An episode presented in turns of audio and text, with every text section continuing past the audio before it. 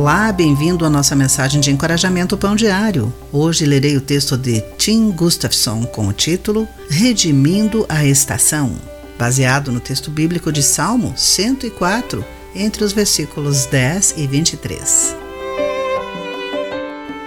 Lisa queria transformar o visual sombrio do outono na América do Norte. As decorações dessa estação às vezes parecem celebrar a morte de maneira horrível e macabra.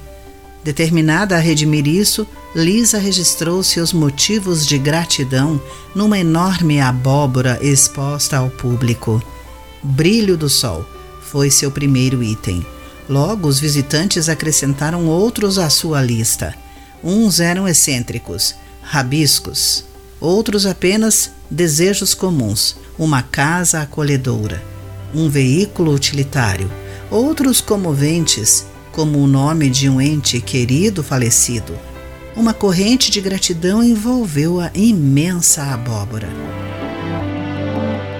O Salmo 104 apresenta uma recitação de louvor a Deus por coisas que facilmente negligenciamos. Deus faz as fontes derramarem águas nos vales, cantou o poeta.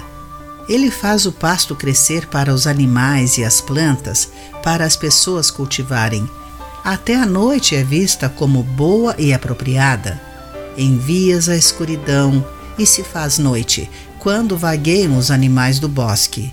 Mas então, ao amanhecer, as pessoas saem para o serviço, onde trabalham até o entardecer.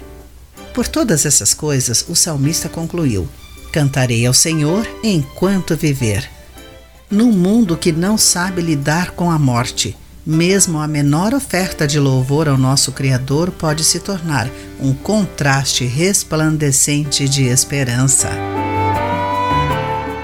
Querido amigo, como atrair a atenção das pessoas para a esperança que há em Jesus? Pense nisso. Eu sou Clarice Fogaça e essa foi a nossa mensagem do dia.